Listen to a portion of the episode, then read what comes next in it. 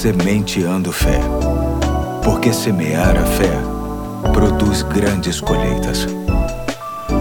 Aqui é o Pastor Eduardo, hoje é quinta-feira, dia 29 de abril de 2021, e chamo sua atenção para mais um ponto da série Um Mestre Chamado Tempo, lendo Eclesiastes 3, 7, apenas a segunda parte do verso que diz: Tempo de calar e tempo de falar. Hoje estamos diante de uma expressão que tem tudo a ver com o domínio próprio e sabedoria. Poucas coisas são tão gratificantes do que saber o tempo de calar e saber o tempo de falar. Tenho plena convicção de que muitos profissionais estariam com mais expressão no mercado de trabalho, muitos casamentos estariam mais sólidos, muitas famílias estariam mais unidas e a própria sociedade em si estaria melhor estruturada se houvesse de forma mais intensa esta consciência.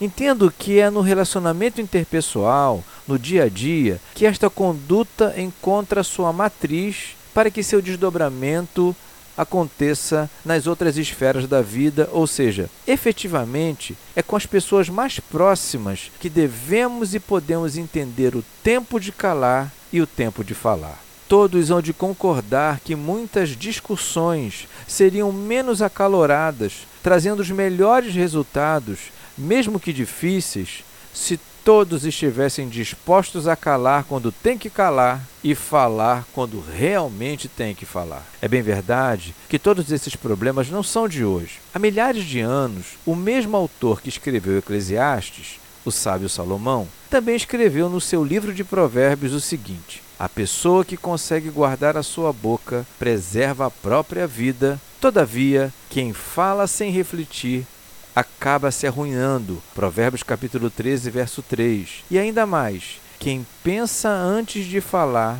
evita muitos dissabores e sofrimentos. Provérbios 21, 23.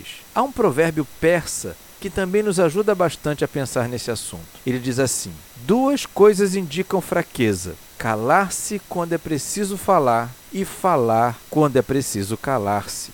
A semente de fé de hoje quer nos convocar a este grande exercício, que em muitos momentos haverá de requerer de nós bastante equilíbrio e até mesmo muita disposição.